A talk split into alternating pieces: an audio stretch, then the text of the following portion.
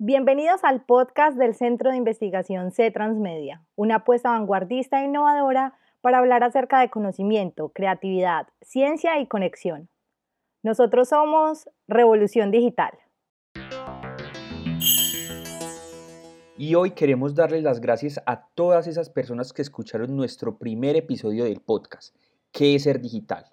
que nos dejaron sus comentarios y lo compartieron. Pues así es que se empieza a crear una comunidad digital. Y es que ese será el tema de hoy, comunidades digitales. Mi nombre es Andrea Ortega Jiménez. Soy coordinadora de comunicaciones del Centro de Investigación C Transmedia y durante esta primera temporada seré su coanfitriona. Descubramos el universo transmedia y juntos revolucionemos la era digital. Y yo soy Daniel Gómez Restrepo, coordinador del área audiovisual y cinematográfica del Centro de Investigación C Transmedia, y seré su coanfitrión para conversar, conocer y aprender acerca de las narrativas transmediales digitales e innovación educativa. Bienvenidos.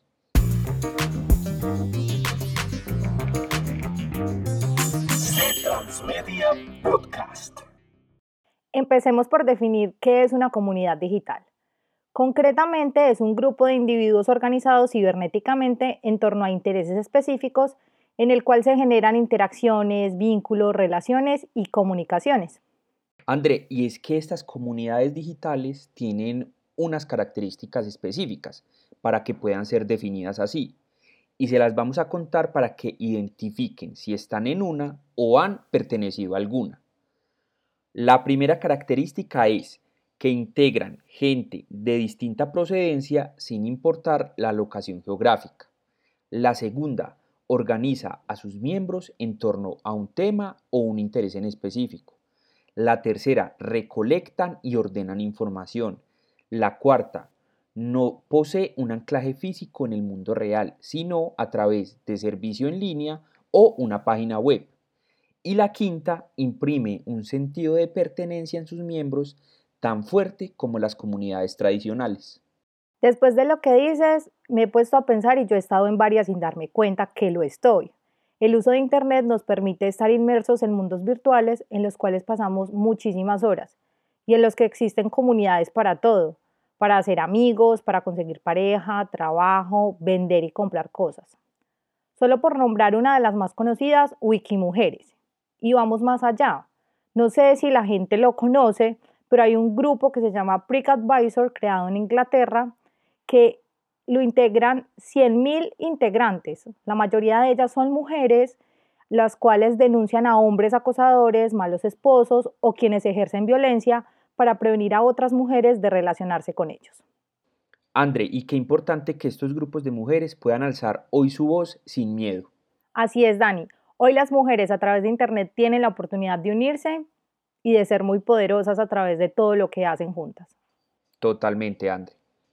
Para continuar en esta línea, hay que decir que las personas eh, que tienen el privilegio de tener un dispositivo móvil y conectarse al servicio de Internet tienen la posibilidad de involucrarse voluntariamente en estas comunidades, guiadas por sus gustos, sus deseos o por la moda del momento. Cuando dices moda del momento, mm, se me viene a la cabeza TikTok porque en realidad no solo ha crecido como red social, sino que ha crecido como comunidad. O sea, ellos ya se están empezando a integrar por comunidades. Entonces me parece un muy buen apunte de eso. Claro, Andri, y es que precisamente son estas nuevas plataformas que por la moda del momento la gente empieza a participar en ellas y a crear su propia comunidad.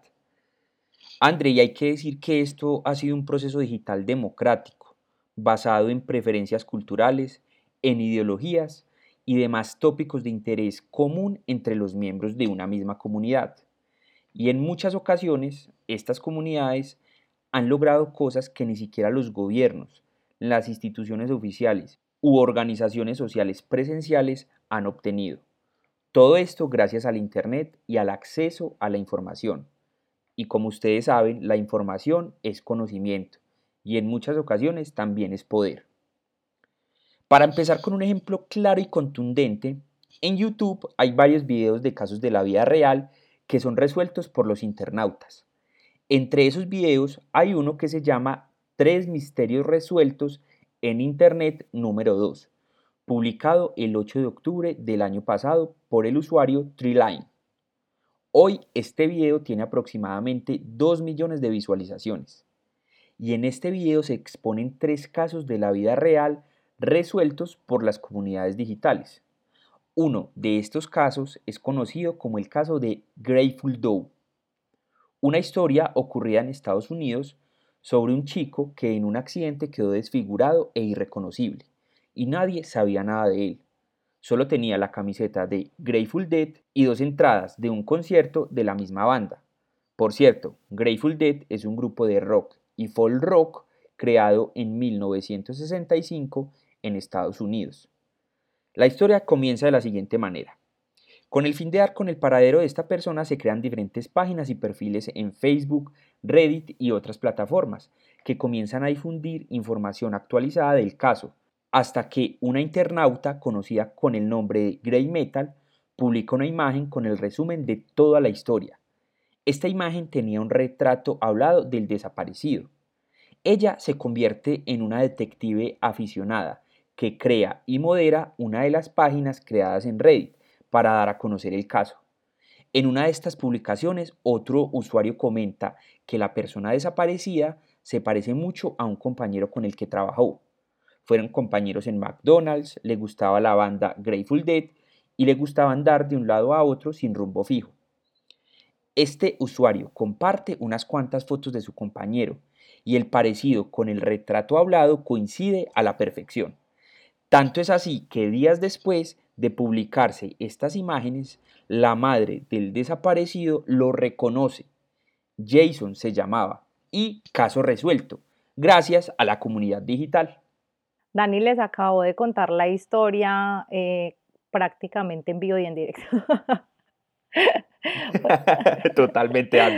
Eh, claro que sí, Dani, el video es súper interesante y eh, además de todo se nota pues que hiciste una investigación porque ese video dice esa información y otra que por ejemplo yo no tenía ni idea de lo del amigo de McDonald's.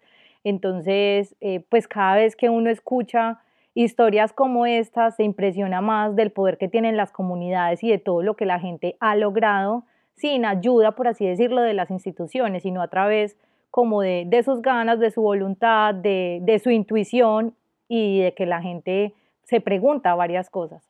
André, y es que precisamente ese es el poder del Internet y del contenido que hay en línea.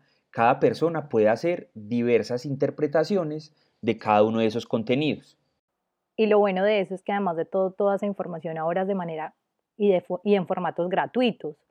O sea que ya no, no, se tiene como todo eso que había antes, como de que uno tenía que obtener información solo en los libros o solo estaba eh, como que la tenían personas específicas o instituciones, sino que pues la información ya vive en Internet. Entonces, eh, eso de que sea gratuito también es una de las, de las cosas importantes para que las comunidades ahora pues se agrupen y puedan usar los datos. De lo que tú estabas hablando de ese video, me parece también muy importante hablar de que de los, uno de los otros casos que nombran es eh, el vecino silencioso y es la historia de un hombre que sucedió en 1997, él se llamaba William, la verdad pues no, no dicen el apellido, pero cuentan que él estaba en un bar y que después salió en su carro y nunca llegó a su casa. Lo dieron por desaparecido y ese caso lo archivaron. En agosto del 2019, con todo el auge de la tecnología, un vecino mirando por Google Earth amplió la imagen de un estanque en su barrio y vio algo muy raro. Así que le avisó a los demás vecinos y se dieron cuenta que era William y que ahí estaba su carro y que había permanecido por años eh, pues allí en ese estanque. Entonces pues también me pareció impresionante porque pues fue fue una persona, o sea, en realidad e, eso es lo que ahora nos, nos ha permitido el Internet. Y el último caso, no se los vamos a contar para que busquen el video y se lo vean, pero literalmente uno queda aterrado con lo que sucede. André, y como hemos podido analizar con estos ejemplos, es que las comunidades digitales van más allá. Indagan, se cuestionan, publican, comparten y repiten este patrón utilizan a su favor las herramientas digitales como Google Earth para obtener información y conocimiento. Además, detrás de un computador se sienten más seguros de decir y compartir lo que quieren. Pueden ser personas anónimas o personas que tienen sus perfiles públicos, pero al fin y al cabo, personas con los mismos gustos, deseos e intereses. André, y hay otro caso totalmente revelador y escalofriante, y tiene que ver con una miniserie llamada No te metas con los gatos, un asesino serial en Internet. Esta miniserie de tres capítulos, dirigida por Mar Lewis, es una mirada a cómo un asesino llamado Luke Magnota fue rastreado y arrestado en 2012, gracias a la información disponible en línea. Personas inteligentes, inquietas y sobre todo amantes de los gatos se horrorizaron con los videos que publicó en 2010 de él matando a varios gatos. Y esta gente común y corriente atrapó al asesino usando las mismas herramientas de Internet que todos tenemos al alcance. Sin embargo, el caso no se trata solo de los gatos. Dani, de este tema dijimos que no íbamos a hablar. en realidad me impresionan mucho las, las, historias de los asesinos seriales y todos los temas relacionados. Eh, pues si soy sincera contigo, solo me vi los primeros dos capítulos, el tercero no fui capaz de vérmelo porque como tú lo dijiste es escalofriante y ya estás espeluznante, podría decirse, mm, porque pues se detalla mucho todo lo que sucede, lo que hace la comunidad, la gente. Y siguiendo con el contenido dark, a propósito, Dark es una serie que también está en Netflix para que se la vean. Ya habló el experto, ya habló el experto.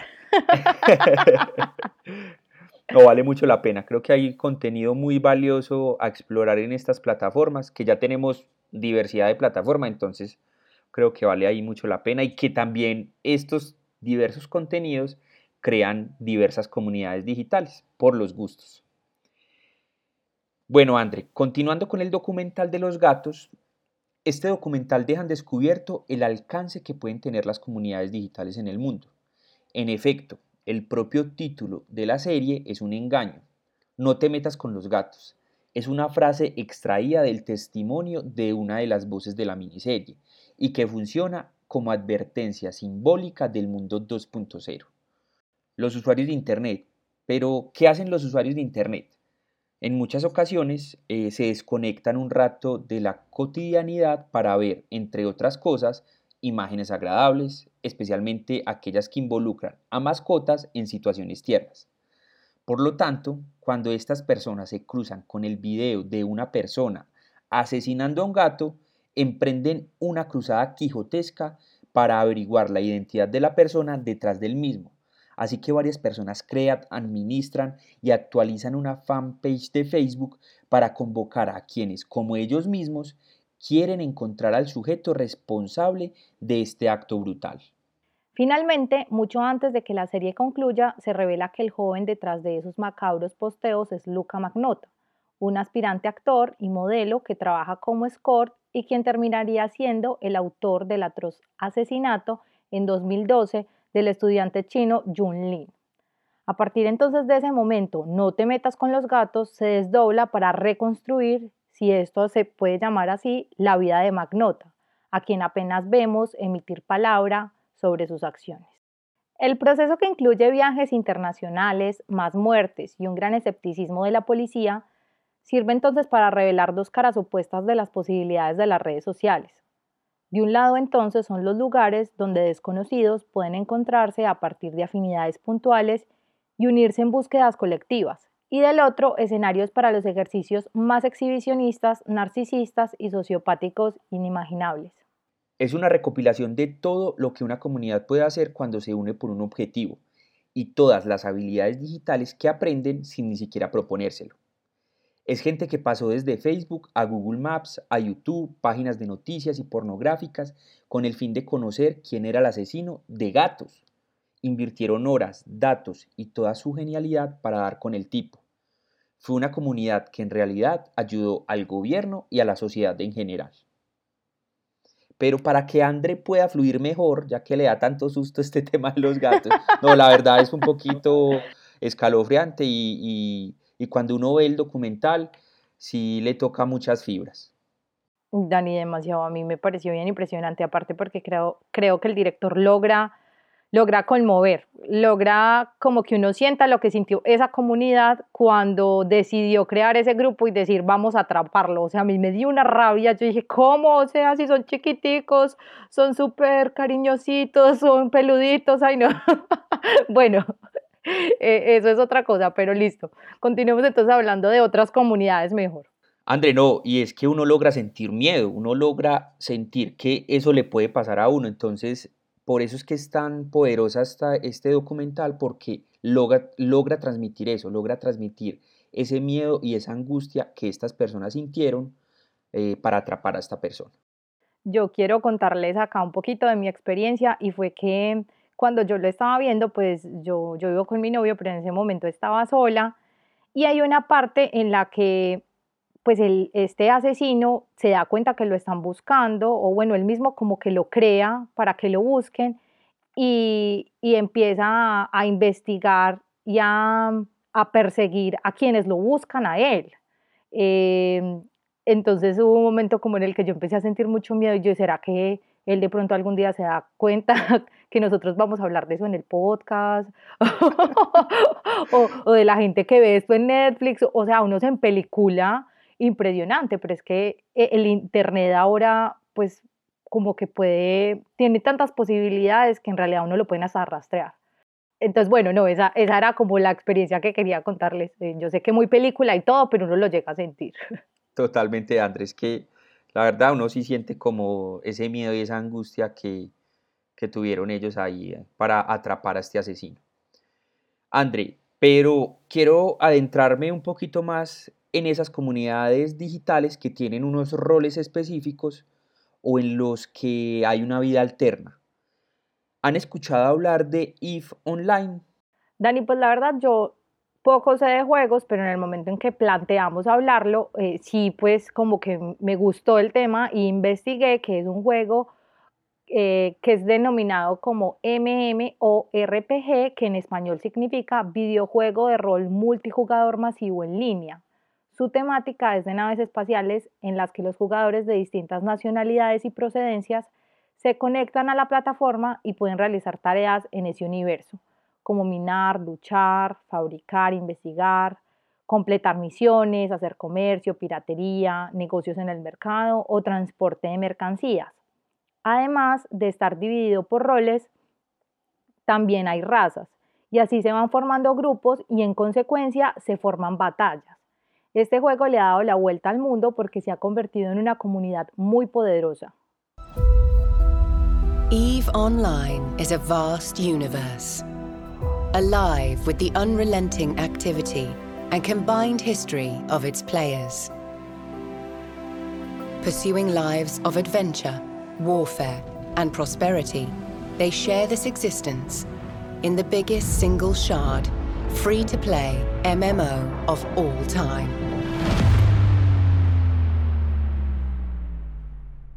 Es que es una comunidad digital de gamers que ha ido creciendo de manera exponencial.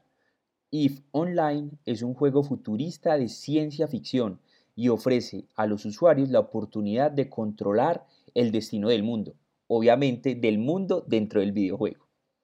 Para contarles, el 2 de enero de 2021, el videojuego EVE Online consiguió el mayor número de personas conectadas simultáneamente para una batalla en línea estamos hablando de 13.770 jugadores. Ese día se enfrentaron dos de las facciones más importantes dentro del juego.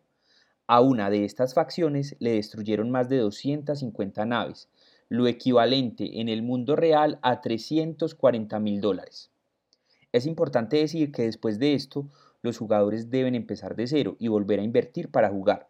Por lo tanto, el gran ganador fue la plataforma IF, también es importante decir que al tener tantos usuarios conectados simultáneamente, los servidores del juego sufrieron algunos fallos dentro de la plataforma, pues nadie estaba preparado para semejante hazaña virtual. IF Online tiene más de 15 años en el mercado y posee una gran base de aficionados.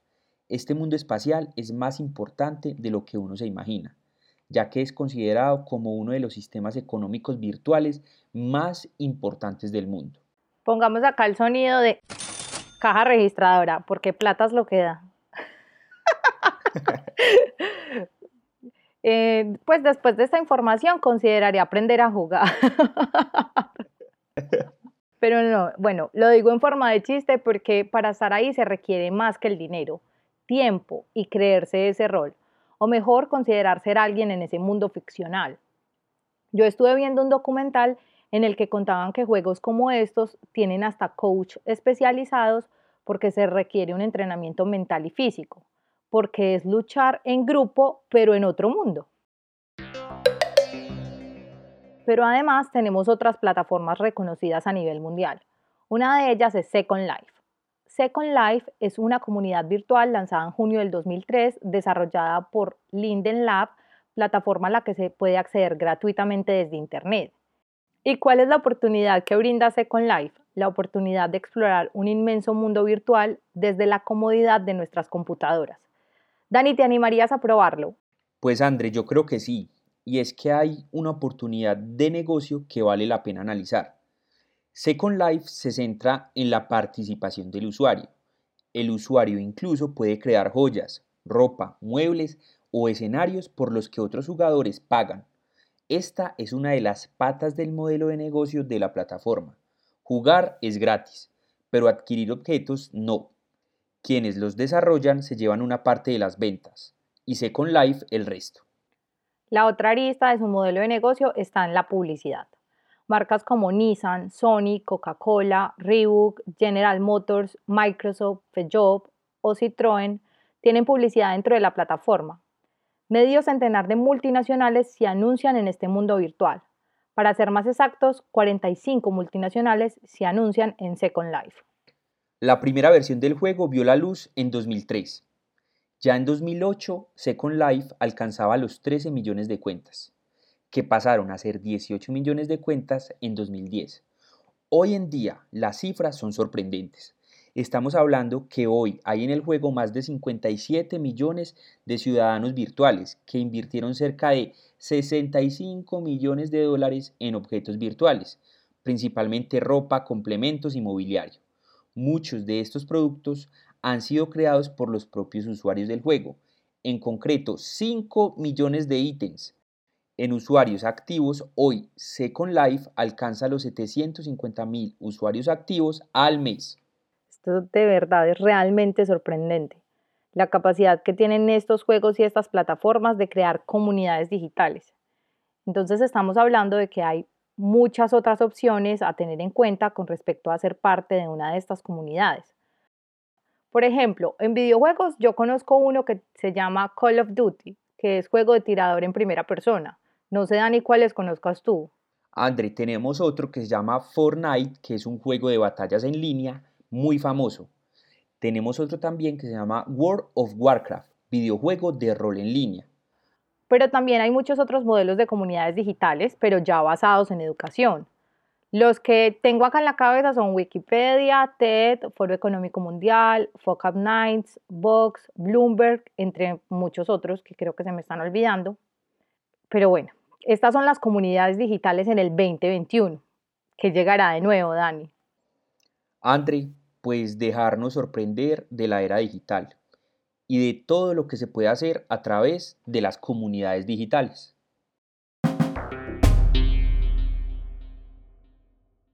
Mi nombre es Andrea Ortega Jiménez, coordinadora de comunicaciones del Centro de Investigación C Transmedia. Yo soy Daniel Gómez Restrepo, coordinador del área audiovisual y cinematográfica del Centro de Investigación C Transmedia. Y acaban de escuchar el podcast de C Transmedia. Recuerden seguirnos en nuestras redes sociales, Facebook, Instagram y YouTube como arroba Centro Transmedia. Y visiten nuestra página web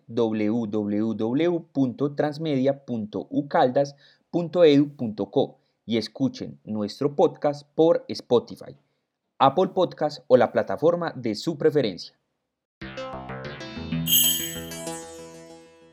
C Transmedia, una iniciativa de la Facultad de Artes y Humanidades de la Universidad de Caldas.